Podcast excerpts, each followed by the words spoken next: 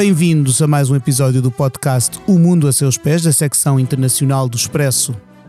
A 48 horas do fim da presidência portuguesa do Conselho da União Europeia, dia 28 de junho, é o dia em que estamos a gravar e vamos tentar fazer um balanço do que foi o último semestre. São convidados desta edição a Susana Fresh, correspondente do Expresso em Bruxelas e que, por inerência desse cargo eh, não, e da SIC também, portanto, não teve mãos a medir nos últimos meses. Olá, Susana. Olá. O Pedro Ponte Souza, que é docente na Universidade Portucalense e investigador no IPRI, Universidade Nova. Olá, Pedro. Olá. E também o Paulo Sande, um que é especialista em assuntos uh, europeus e também foi já candidato a, ao Parlamento Europeu. Olá, Paulo. Olá, Pedro, tudo bem? Bem, obrigado. Obrigado pelo convite. Ora, essa é um gosto ter-vos aqui. Eu sou o Pedro Cordeiro, editor da secção internacional, que irei conduzir esta emissão, cuja edição técnica cabe ao João Luís Amorim. Vamos então tentar perceber o que é que foi importante eh, para os 27 Estados-membros. Eh, sabemos que estes últimos dias da presidência portuguesa foram marcadas com uma controvérsia uh, e com críticas fortes de muitos Estados-membros à aprovação pela Hungria de uma lei que estigmatiza uh, os uh, homossexuais e as, as, outras, e outras minorias sexuais, transgênero, e mas não, antes de, de, de, irmos aí, que também lá iremos, eu gostava de começar por perguntar à Susana o que é que fica desta presidência, desta presidência portuguesa? Quais foram os marcos? O que é que de importante se fez para a Europa, para a União Europeia, nestes seis meses que uh, tiveram início dia 1 de janeiro e que se concluem uh, quarta-feira desta semana, dia 30? Bem, eu penso que uh, várias coisas foram conseguidas. É verdade que desta vez não havia um Tratado de Lisboa para aprovar, portanto não há assim uh, uma grande iniciativa que fica, que fica registada, e até porque a Alemanha, na presidência anterior, já tinha fechado o acordo para o próximo quadro financeiro plurianual, o atual quadro financeiro plurianual, e também para o, para o Fundo de Recuperação, e portanto esse grande feito já ficou, ficou concluído com os alemães, mas é certo que Portugal consegue aqui fechar todos os regulamentos que estavam, que estão ligados ao Fundo de Recuperação e ao, e ao quadro financeiro plurianual, portanto, para pôr na prática a legislação, isso obviamente é importante, porque não basta fechar o acordo uh, global, isso foi feito pelos alemães, como eu disse, mas era depois preciso fazer todo esse trabalho técnico de acordo entre o Conselho e o Parlamento e fica tudo feito, incluindo a reforma da PAC, eh, que muitos duvidaram que fosse possível conseguir até ao final de junho, e eis que na sexta-feira surge finalmente esse acordo entre os 27 governos, eh, que enfim a negociação é feita pelos dos 27, é feita pelo Portugal e uh, o Parlamento uh, Europeu. Uh, depois eu penso que há também mais alguns pontos a assinalar, acho que a lei do clima foi de facto algo importante, esse acordo também entre o, entre o Conselho e o, e o Parlamento Europeu. Uh, há o certificado digital Covid, que uh, é certo que há aqui um tempo recorde, eu nunca tinha visto uh, nada ser aprovado tão rápido, nunca tinha visto uma proposta da Comissão uh, surgir e dois meses depois o Parlamento e o Conselho já estavam de acordo, o que mostra que quando há vontade, quando há vontade política e quando os países querem alguma coisa conseguem, não é preciso andar a arrastar durante anos como acontece com outros dossiês, porém tenho algumas dúvidas do que é que este certificado digital Covid vai dar, porque vemos agora que vai entrar em vigor uh, e aos, os portugueses querem ir e os alemães querem andar entre Portugal e Alemanha, de pouco servirá para já, nestes primeiros 15 dias, este certificado digital, vamos ver o que é que vai dar, mas pelo tempo recorde que foi negociado, eh, acho que há que dizer chapô. Penso que depois há, houve outras coisas que foram, que foram importantes, há a Cimeira, a Cimeira Social do Porto, que era a estrela da companhia que António Costa ficou muito satisfeito, eh, com esse, com esse feito, conseguiu pôr eh, pela primeira vez os 27, não, por acaso não foram os 27 porque a senhora Merkel uh, e os primeiros ministros da, da Holanda e de, e de, Malta não vieram ao Porto, mas os outros vieram e, e de certa forma conseguiu-se fazer uma cimeira fora de Bruxelas com jornalistas, há que dizê-lo, porque isso, esse feito uh, há, uh, aqui, aqui em Bruxelas ainda não voltou a acontecer, não, nós podemos entrar alguns jornalistas no Conselho, na, no Conselho Europeu na última reunião, mas foram só alguns e a trabalhar em condições que são inenarráveis. Uh, e, portanto, há coisas que foram conseguidas. Eu penso que é, que é injusto dizer que correu mal, parece-me. Uh, não queria ser eu a, dar, a estar aqui a fazer grandes elogios, ah, estou, só estou a assinalar as coisas que foram conseguidas. Depois há outras que, obviamente, uh, não foram, por exemplo, a questão de, do pacote das migrações não avançou. Uh, por isso simplesmente houve algumas coisas que foram feitas em termos da agência de, de europeia de asilo, ou transformá-la numa verdadeira agência, isso, isso avançou um pouquinho, mas o, o grosso das migrações não avança para lado nenhum, uh, portanto vai rolando de presidência em presidência, também um, por exemplo, ao abrigo do artigo 7 é verdade que a discussão sobre uh, a Hungria e a Polónia continuarem a pisar o risco, a linha vermelha do Estado de Direito, uh, há que dizer que já houve uma primeira audição agora em junho e isso a presidência conseguiu, mas a questão é para onde é que isto vai, continuamos a não saber. Uh, também a ratificação do acordo do Mercosul uh, era uma prioridade, não está a ir para lado nenhum, ainda que aí há, também é preciso ser justo, não é só culpa da presidência, a presidência aqui só podia fazer pressão política que não deu resultado. Uh, e depois há, há, outra, há outra, obviamente outras coisas, se quiseres, não sei se entretanto os outros convidados não, vamos, também vamos querem dizer. É isso, vamos se calhar, vamos se fazer, continuar a abrir uh, o, o, diálogo e podemos voltar a alguns destes, uh, destes assuntos. Se calhar perguntava aqui ao Pedro de que forma, eu, eu julgo que quando, quando mesmo quando começou a pandemia da Covid-19 uh, no início, no final de 2019 e, e, e a aterrar na Europa uh, e a afetar a Europa de forma muito dura a partir do início de 2020, eu creio que nessa altura uh, se calhar poucos esperavam que durante que todo o semestre da presidência portuguesa fosse tão marcado ainda uh, por este flagelo como acabou por ser. Não, não sei se em março de, de 2020, quando fomos para o primeiro confinamento em Portugal, alguém imaginaria que, que, entraríamos no verão de 2021 ainda a discutir restrições e, e, outras coisas. Até que ponto é que isto condicionou a nossa, a, nossa presidência da União Europeia uh, e de que forma é estas, mesmo este, este certificado, que realmente que a Susana frisava como, como uma aprovação muito rápida, é algo que também não é isento de polémica e de controvérsia. Há quem, há quem chame, há quem acuse este certificado de ser uma nova forma de apartheid na Europa, inclusive. De que forma é que a pandemia uh, marcou e condicionou a presidência portuguesa? Eu acho que, aliás, esse é um, para mim, dos sucessos da presidência portuguesa, é que conseguiu não se enterrar na lama da, eh, da pandemia, ou seja, eh, tinha, como bem, acabávamos de discutir, e a Susana apresentou muito bem uma série de prioridades, de objetivos a cumprir, que evidentemente foram atrapalhados, condicionados pela pandemia, e de certa forma conseguiu chegar aos seus objetivos, alguns foram mais limitados, não é? A própria Cimeira Social teve aquelas dificuldades que já, que já se contaram, a Cimeira UE-Índia, que foi, foi bastante complicada pela pela, pandemia, mas de uma forma geral, esse parece-me até dos maiores sucessos, que foi eh, não se deixar arrastar pela pandemia, não conseguir levar a cabo eh, os seus objetivos, aquilo que tinha previsto, e, e fechar dossiês, completar dossiês, apesar eh, da pandemia, esse foi um dos elementos mais significativos. Aliás, como a Susana também apresentava, mesmo na pandemia, apesar de, como é óbvio, o maior papel estar eh, nos próprios Estados-membros e até na Comissão, não é? Com a questão da centralização da, da aquisição das vacinas, um, ehm, eh, Portugal teve um papel, por exemplo, relevante na questão do, do passaporte. Acho que também outro dos grandes pontos que nós vamos identificar é que cada vez mais nós só vamos conseguir medir o impacto ou a qualidade, como quisermos chamar, das presidências, mais a médio ou a longo prazo do que estávamos habituados a fazê-lo. Isto porque todos estes elementos que nós vemos, ou seja, de dossiês fechados, podem ser vitórias imediatas, não é? Mas ao mesmo tempo nós vamos demorar mais tempo a perceber os seus resultados efetivos, a sua implementação, e um bom exemplo é justamente a questão uh, do, do, do, passaporte.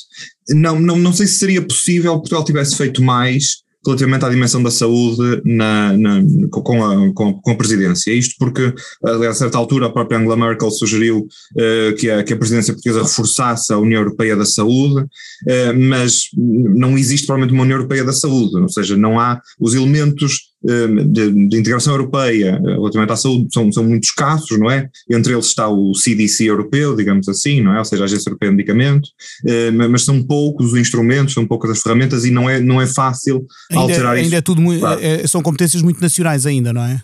Exatamente, exatamente. E é difícil, eh, ou seria muito difícil, em, no prazo de seis meses e, e sem essa preparação, sem essa agenda prévia, conseguir transformar uh, essa, essa dinâmica. Mas de uma forma geral, Portugal conseguiu, ao mesmo tempo que tendo em conta todas estas dificuldades e respondendo a elas de alguma forma, uh, com, no, no trabalho da, das configurações específicas do Conselho, uh, conseguiu ir mantendo a agenda, ir mantendo as prioridades e resgatando a sua agenda e resgatando os seus objetivos, mesmo apesar da pandemia e das dificuldades que ela causou, um, quer para as reuniões, quer para, para tudo aquilo que nós identificamos, por exemplo, no caso da, da Cimeira UE Índia, não é? com, com os enormíssimos constrangimentos uh, que, que teve, quer para a Cimeira Social, quer para vários outros aspectos, ainda assim conseguiu levar a cabo estes objetivos.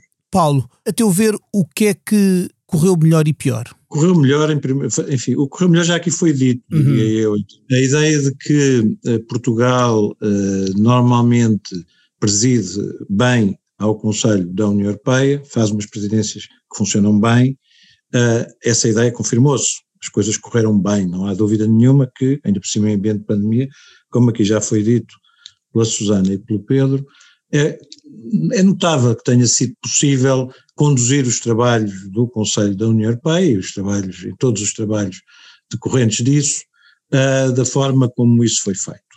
Uh, eu julgo que aquilo que correu mal é no fundo aquilo que não podia deixar de correr mal. Eu vou tentar fazer uma analogia difícil de fazer no dia de hoje, que é uma analogia com o futebol.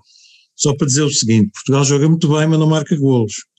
Ou seja, correu muito bem a presidência portuguesa, mas não sei se marcámos golos e eu também estou de acordo que só daqui a uns anos, infelizmente, no futebol é no próprio, na própria noite. Nós aqui vamos ter que esperar algum tempo para perceber se de facto desta presidência sai alguma coisa que daqui a um ano, dois anos ou três anos seja relevante e possa ser assinalado. É verdade, e isso também é muito português, nós olhamos para as três presidências anteriores de Portugal, feitas em circunstâncias diferentes, até do ponto de vista das competências do, do da, da, da, própria do país em causa. Só recordar as datas, 1992, 2000 e 2007. Exato. Não, e a mudança do Tratado de Lisboa, que de facto retirou protagonismo a alguns líderes nacionais e, portanto, quer o Primeiro-Ministro, quer o Ministro dos Negócios Estrangeiros, por definição têm menos poder e menos exposição e menos notoriedade hoje, apesar de, por exemplo, também aí eu acho que conseguiram ter mais do que aquilo que seria previsível, confesso. Acho que vi António Costa conseguir coisas que se calhar outros uh, primeiros-ministros e, enfim, de, chefes de executivos de outros países não conseguem durante a sua presidência. Isso também é habilidade portuguesa e isso funcionou bem. Portanto, eu diria que desse ponto de vista funcionou bem, foi uma boa presidência, não há dúvida, e, enfim, a Susana teve estes seis meses a ocasião de ver o frenesim que, que de cada vez, que eu, eu como acompanhei as outras três, esta é a quarta, é aquela que eu acompanhei menos, também por, por, por razões do, do, do meu ofício, mas em todo o caso repito, é aquela que me parece que vai deixar menos uma marca. Eh, ou seja, não teremos marcado golo. E, e, não teremos não é por nossa responsabilidade, é porque de facto não há golos a marcar.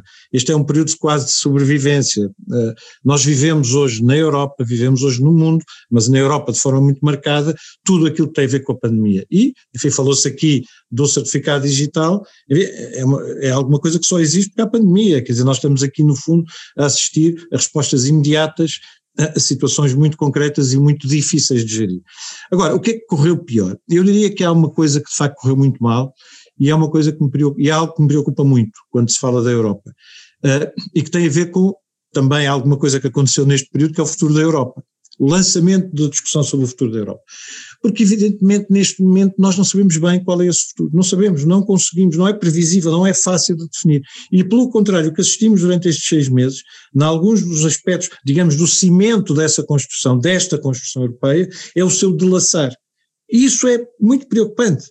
Uh, tu já falaste aí da questão desta discussão sobre os direitos LGBTI, portanto, na questão da, da Hungria, a discussão sobre os direitos fundamentais, mas outros, outros aspectos muito importantes.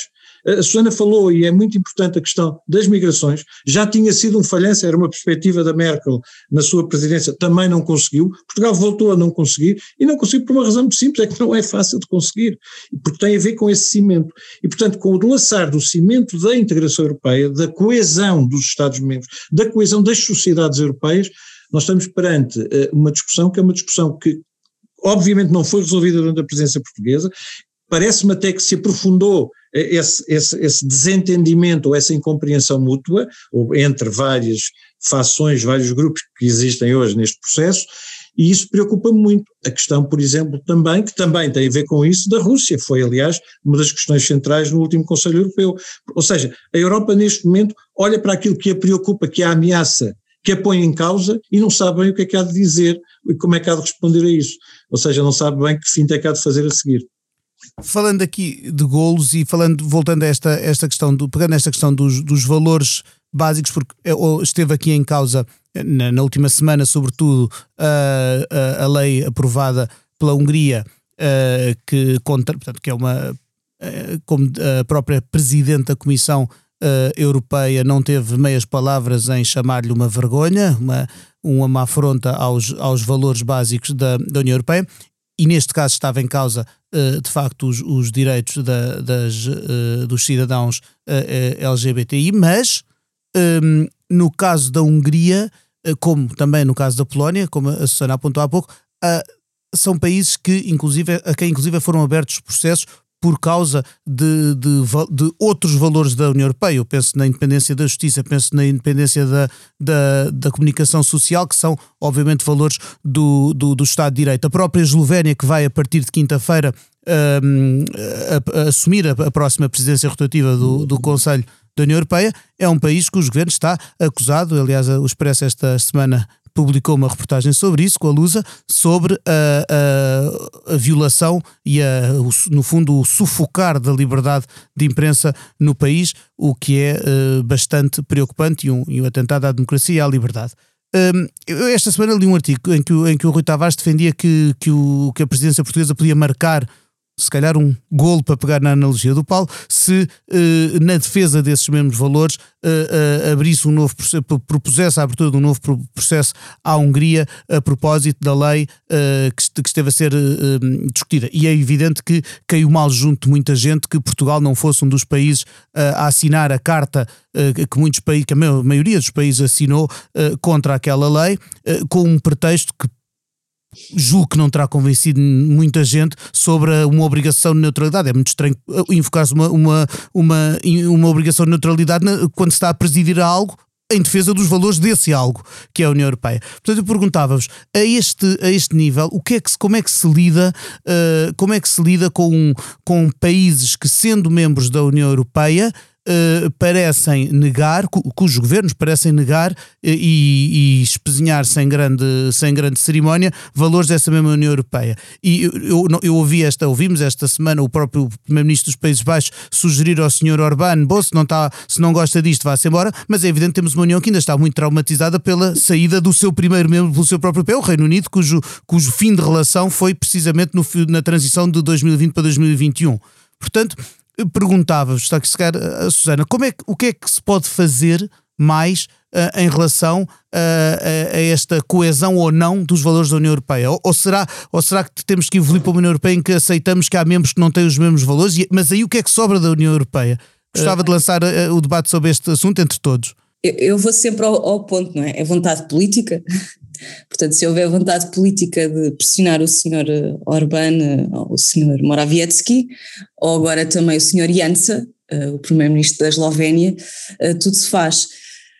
Só uma questão em relação à neutralidade, porque é verdade que há, há, eu já ouvi esta história de, do honest broker, não é, do mediador justo, um, muitas vezes, portanto, todas as presidências fazem esta promessa, seremos um honest broker uh, durante estes seis meses, e portanto isso está, se, se formos ao, ao, ao, site do Conselho e falar e virmos o que, é que, que é que devem fazer as presidências, de facto as presidências devem ser honest broker, mas os tratados não dizem absolutamente nada, não sei, se calhar o Paulo, o Paulo Santo que conhece ainda melhor que eu os tratados, mas eu voltei ao Tratado de Lisboa e andei à procura uh, nos vários pontos onde é que estava a neutralidade e não encontrei nada, portanto, e também nesta questão eu até consigo perceber que Portugal uh, não, quer, não, não quis assinar aquela declaração porque nesse mesmo dia ia haver o tal debate, as tais primeiras audições sobre o Estado de Direito na, na Hungria e na Polónia, mas não havia, não, não tinha que consertar nenhuma posição a 27 e portanto eu próprio também não consigo compreender muito bem de que é que serviria aqui a, a neutralidade. E de facto como dizes quando está em causa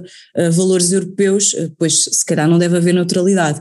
Também nunca tinha visto o senhor Orbán uh, ser tão pressionado pelos restantes líderes como neste Conselho Europeu, se calhar era porque desta vez não havia dinheiro a repartir. E como não havia dinheiro a repartir, como aconteceu o ano passado, os, os, os governos estavam um bocadinho mais livres para o pressionarem, porque não precisavam do acordo dele a nenhum orçamento comunitário nem a nenhum fundo de recuperação. E isso não deixa de ser interessante, se calhar agora é nas fases em que os líderes menos precisam da, da Hungria, é, vão precisar da Hungria para a questão das migrações. Uh, nunca esqueçamos disso, porque a, a, Hungria consegue sempre e a Polónia conseguem sempre arranjar ali umas, uns outros elementos legislativos que podem usar como, como uma espécie de chantagem, não é? Uh, mas é, é, numa altura em que a União Europeia tem, tem as contas de certa forma fechada para os, para os, fechadas para os próximos sete anos, que deve ah, pressionar e, e há que não esquecer que há esta nova regra de que quem não cumpre o Estado de Direito uh, deve, uh, não deve ter acesso ao dinheiro e portanto vamos ver o que é que também nesse ponto vai acontecer. E um, em relação à Eslovénia também um ponto, porque tem graça que nesta reunião do Conselho Europeu, não, ao que me foi dito, não houve, não houve ninguém a apoiar declaradamente Viktor Orbán, mas o senhor uh, uh, Janes Jansa, eu nunca, ainda não, ainda não aprendi a pronunciar bem o nome dele, não sei se é Jansa, se é Janša, mas uh, vou para Eslovénia na quarta-feira, espero aprender. Um, ele foi um dos que disse assim, sem defender o Victor Orbán, mas disse: olhem, se calhar o melhor era a gente concentrar-se no alargamento e na recuperação económica. Então, em que é que ficamos? Onde é que está a Eslovénia na defesa dos, dos, dos, valores europeus? E vai ser muito interessante perceber o que é que a Eslovénia vai fazer nos próximos seis meses em relação ao, próximo, uh, ao próprio uh, procedimento do artigo 7 que eu devo dizer, enquanto, enquanto estiver aberto para a Hungria e para a Polónia, ao mesmo tempo, eu tenho muitas dúvidas que isto vá a algum lado. Uh, e em relação a esta nova lei, uh, talvez a Comissão que possa fazer é de facto abrir um procedimento, um, procedimento de infração, levar o caso ao Tribunal Europeu de Justiça e obrigar, como já obrigou com a Polónia noutras situações, a reverter as leis, mas talvez os restantes convidados ainda possam falar melhor sobre esta questão. Pedro, que opinião tem, pegando no rap da Susana, sobre, este, sobre esta questão da de, de defesa dos, dos valores básicos da União Europeia, de, de, da utilidade ou não destes processos que se abrem a, a estes países. Eu ainda antes queria só voltar atrás ao ponto da Susana e subscrevendo o que ela disse, talvez de, trazer assim um bocadinho, mais alguns elementos explicativos uhum. para percebermos esta, esta posição, não é? É verdade que a expressão que a Secretária de Estado dos Assuntos Europeus usou, de dever de neutralidade, é uma expressão assim um bocadinho infeliz, ainda que relativamente precisa a essa, a essa posição, àquilo que foi a, eventualmente a posição de Portugal e aquilo que, que se espera, de certa forma, da, da presidência mas eh, notar algumas coisas. Primeiro, que a declaração foi assinada por metade dos Estados-membros. Metade. A segunda é, uh, e eu sugiro que o façam, um, identifiquem num mapa aqueles que assinaram a declaração e aqueles que não assinaram a declaração. Isso é muito ilustrativo. Sai um elemento muito curioso, que é uma clara divisão uh, leste-oeste, uh, que, que, eu não, não sei ao certo o que é que querá dizer, mas que me parece relevante para nós conseguirmos compreender um bocadinho justamente aquilo que a Susana acabava de explicar quanto à presidência eslovena, que é um, aquilo que, muito bem identificado foi, bom, concentramos no alargamento, concentramos na recuperação económica. E isso dá uma indicação daquilo que poderá ser não só a presidência eslovena nos próximos seis meses, mas também uma certa posição mais a leste relativamente a estas questões, não propriamente contrária a esta abertura do, do procedimento, ou o que quer que seja, mas com menos vontade, com menos disponibilidade de fazer este assunto avançar e com outras prioridades, com outras preocupações eh, claramente na, na agenda. Para Portugal especificamente, parece-me que o que poderá, ou seja, nós, nós estamos a, nós estamos na, na, compensação, não é? Já, praticamente, da, da presidência, e portanto, eh, parece-me que justamente poderá ter sido isto, será, há aqui uma série de dossiês para encerrar, será mais importante ou será mais interessante para Portugal fechar estes dossiês do que embranhar-se num assunto eh, pesado, difícil como este, que tem estas duas dimensões, uma que é esta da lei em concreto, que provavelmente estará na espuma dos dias, umas semanas uns meses, e depois uma questão de fundo central, que é justamente a do, a do procedimento e das consequências. E, portanto, parece-me que poderá ter sido vista como, bom, a próxima presidência está aí à porta, a próxima presidência terá que tomar uma posição em relação a isto, e aliás, a próxima presidência justamente não tomou posição, quer dizer, não assinou a declaração, e isso é indicativo também. Só, queria só trazer estes elementos para uhum. explicar um bocadinho a nossa análise, para percebermos estas, estes matizes antes de uma imediata condenação. Lá está, mais uma vez, na linguagem futebolística, parece-me que Portugal empatou, não é? Empatou no sentido de que, por um lado, essa, eh, todo este dever de neutralidade, toda esta essa posição inicial, mas depois aquele recuar, aquela mais claramente Augusto de Silva e sobretudo eh, o primeiro-ministro António Costa claramente identificarem, aliás até houve aquela, aquele pin na lapela, não é, à chegada, eh, isso identificou um bocadinho, bom, quanto a direitos fundamentais nós estamos esclarecidos e temos uma posição inequívoca. Portanto, parece-me que depois desse, dessa posição inicial que é difícil de perceber, mas que corresponde de certa forma a algo que é esperado, eh, ainda que não completamente, como é evidente, pode e deve tomar uma posição, eh, mas, mas apesar de tudo conseguiu, não deveria salvar a face, mas eh, resguardar-se um pouco. E isto é de certa forma, mais uma vez como dizia, eh, relacionando com o que dizia o Paulo há pouco, é um bocadinho demonstrativo do, do papel que Portugal tem nas presidências, ou seja, de, justamente a tal ideia do honest broker, ou seja, de salvaguardar a posição de honest broker acima de, de, qualquer outro elemento. É? Claro, avançando os seus, as suas estratégias, os seus objetivos, mas salvaguardando essa posição eh, como sendo a mais-valia eh, da, da, presidência. Aliás, ela tem sido fortemente elogiada eh, nos diferentes países e ainda nas instituições. Paulo, continua a haver um, um problema, aquele problema da, da identidade da Europa, da Europa enquanto bloco, sem a clareza de identidade que têm, por exemplo, outros, outros blocos importantes a nível geopolítico, como seja, obviamente, os Estados Unidos e a China, uh, e, e, é entre eles dois que, que, me parece que nos próximos anos a Europa vai estar uh, de alguma forma entalada e a ter de lidar. Uh, como é que como é que esse sempre eterno problema, não é velha velha história do Kissinger e de para quem é que eu telefono, uh, como é que nos próximos anos se pode lidar com esse problema, tendo em conta que ainda por cima uma das uma das caras que mais que mais identificamos como alguém que manda na Europa, se é que se pode usar esta expressão, vai sair de cena nos próximos meses. Refiro-me, obviamente, à Angela Merkel. Uh, como é que é? Quem, é vai, quem, é que vai ser o rosto e a voz da Europa? Que rosto e voz vai ter a Europa daqui para a frente? Oh Pedro, eu, isso, isso, vai ser o meu terceiro ponto. Os dois primeiros são muito rápidos. O primeiro é. Uh, eu acho que a presidência portuguesa, enfim, os atores da presidência portuguesa, quem, quem, quem enfim, desde o primeiro-ministro, ministro dos Estrangeiros, enfim, muita gente, a própria secretária de Estado, foram surpreendidos nos últimos dias, eu diria nas últimas semanas, com uma série de acontecimentos eh, que vieram de alguma forma perturbar aquilo que era uma espécie de, enfim, wrap-up, conclusão, fecho da presidência em glória, etc., eh, porque de facto não estavam à espera disso, isso já foi aqui falado. Bom, obviamente essa questão foi uma das que, das perturbou uh, uh, esses atores, das, das, criou de facto aqui uma espécie de, enfim, imagem menos positiva ou preocupação com essa imagem no fim da, da presidência, foi também a questão, obviamente, da pandemia, a questão, enfim, os ralhetes da Angela Merkel, já que se falou dela, portanto, tudo isso causou aqui alguma perturbação nestes últimos dias. Em segundo lugar, sobre, sobre, e só, só, para referir isso, porque tem a ver também com a terceira parte, a questão do, dos princípios e dos valores europeus é crucial. Isto parece uma pequena questão, no fundo, é porque é que estamos aqui a perder tempo com isto, ou porque é que isto é tão importante, ou, ou ganhou esta dimensão.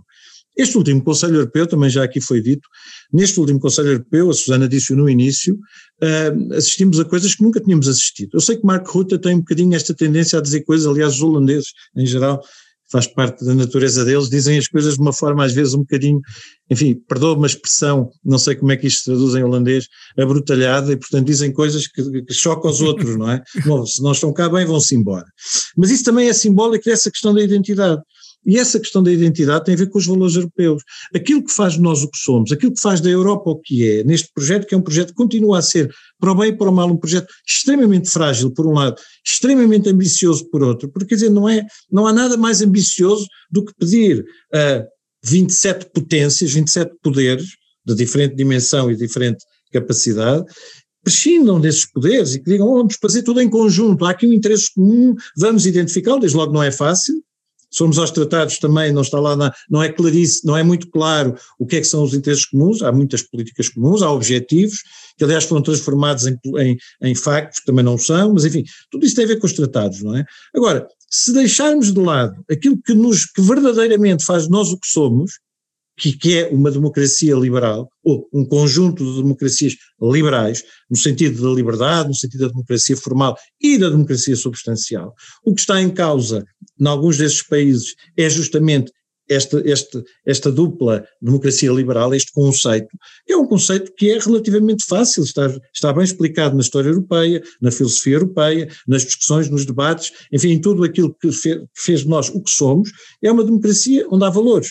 Se esses valores estão em causa, é toda, é toda a Constituição Europeia, todo o processo de integração europeia que está em causa. É a nossa identidade. Não é uma identidade igual às outras, nem nunca o será. Eu acho que não há nada tão, não há nada pior para a Europa do que comparar-se com os Estados Unidos da América ou comparar-se com outra realidade qualquer. Não temos nada a ver com isso. Isto é uma realidade completamente nova. Eu acho que é preciso mantermos o foco nisto. Nesta realidade há de facto divisões claras. E essa divisão de que falaram, porquê? Porque concentrarmos no alargamento agora, quando uma das, uma das razões e eu acho que isto, enfim, podíamos depois entrar nesta discussão, mas não há tempo, nem é esse o objetivo de, de, de, assim, desta nossa conversa. Mas, de facto, nós sabemos hoje que o alargamento é um dos responsáveis pela falta, pela perda de coesão de, do tal cimento europeu. Bom, das duas uma, ou nos concentramos em refazê-lo, e isso implica perceber o que é que somos, como é que somos, quais são os nossos valores e como é que os defendemos. Se os nossos valores a tal democracia que já não é liberal. Orban disse-o. O que ele defende é uma democracia iliberal.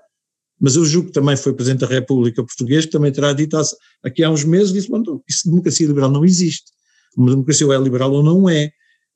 Portanto, nós, é, se não se defender isso, isto de facto surpreendeu a presença portuguesa, mas repare, a questão russa é um bocadinho a mesma coisa. Porque é verdade, e aí já mudamos de geografia. E aí já temos uma geografia diferente porque aí são, são alguns países do Ocidente, do tal, da tal divisão, que, eh, no fundo, querem lidar mais, querem resolver o problema com a Rússia com menos sanções e com mais negociação. Bom, será isso possível também? Também são aqui questões de, de, dessa natureza em causa. Pronto, portanto, em suma, é fundamental, o que define a nossa identidade também é essa questão da, essa questão da, dos valores, uh, dos princípios que defendemos, da democracia, da democracia liberal.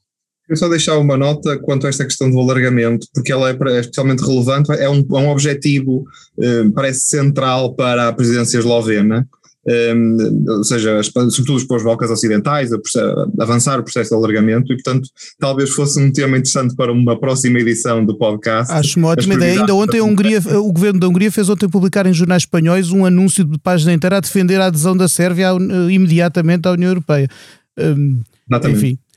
Os turcos estão nisso há muitos anos. Eles bem querem. Primeira Mas eu acho que, que o senhor Macron, o presidente Macron, o senhor Macron não vai deixar, pelo menos enquanto ele for presidente francês, eu penso que o alargamento terá sempre um pequeno, um pequeno travão. Não é só um, Susana, eu acho que vai haver vários travões, vai haver muita gente oposta. E com isto o nosso tempo está a terminar, o debate é animado e por isso mesmo escoa-se a ampulheta sem darmos por ela e é tempo de fazer aquela última pergunta obrigatória para quem passa aqui pelo mundo a seus pés. Começo pela Susana. Se pudesses neste momento viajar para qualquer parte do mundo sem restrições nenhumas, nem sequer vírus, para onde é que ias e porquê? Olha, uh, ia para a Eslovénia e vou, na verdade. Uh, se, terei que fazer, Quem obviamente, uh, o teste PCR, porque ainda não tenho a vacinação completa e, portanto, e iria e vou de boa vontade, porque de facto tenho muita curiosidade para perceber que país é este, que governo é este, quem, quem são estas pessoas que vão liderar a Europa nos próximos seis meses. Se não fosse para a Eslovénia, olha, ia para Portugal. E eras cá bem-vinda, obrigado, Susana. Ora bem, Paulo, para onde é que ias e porquê? Para Moçambique. Para Moçambique. Porque foi um país onde eu vivi, foi um país com o qual eu trabalhei, é um país que sofre muito, é um país maravilhoso, é dos mais bonitos daqueles que eu conheço, não direi do mundo que não conheço todos, mas dos que eu conheço. Uh, tenho saudades e, e, porque se eu pudesse ir para Moçambique, contribuir de alguma forma para ajudar a resolver o problema que é horrível que existe hoje no norte, no Cabo Delgado, naquela região toda, também lindíssima, eu gostava de ir. E, portanto, é uma resposta entre o romântico e o pragmático e, ao mesmo tempo, com algum ideal à mistura. Acho que nós, uh, e falamos muito da Europa, mas a África diz-nos ainda muito e vai-nos continuar a dizer sobre tudo aqueles povos. E, portanto, iria a Moçambique. Muito bem, obrigado, Paulo. Ora bem, finalmente, Pedro, para onde é que iria e porquê? É uma boa pergunta. Eu iria para Bruxelas. Um, gostava muito de perceber uh, o funcionamento das instituições neste contexto de pandemia, o que é que tem estado a acontecer, um, já, já percebemos, aliás, já, já foi mencionado aqui no podcast hoje as dificuldades que se têm colocado ao trabalho dos jornalistas, uh, pela, pela Susana apresentou-nos isso bem, mas eu gostaria especialmente de perceber esse trabalho um, e nem que fosse para congratular uh, os diplomatas portugueses, os técnicos portugueses que muito têm trabalhado com esta presença portuguesa da União, um, da, da, do Conselho da União Europeia, portanto, uh, seria para onde eu viajaria, sem dúvida.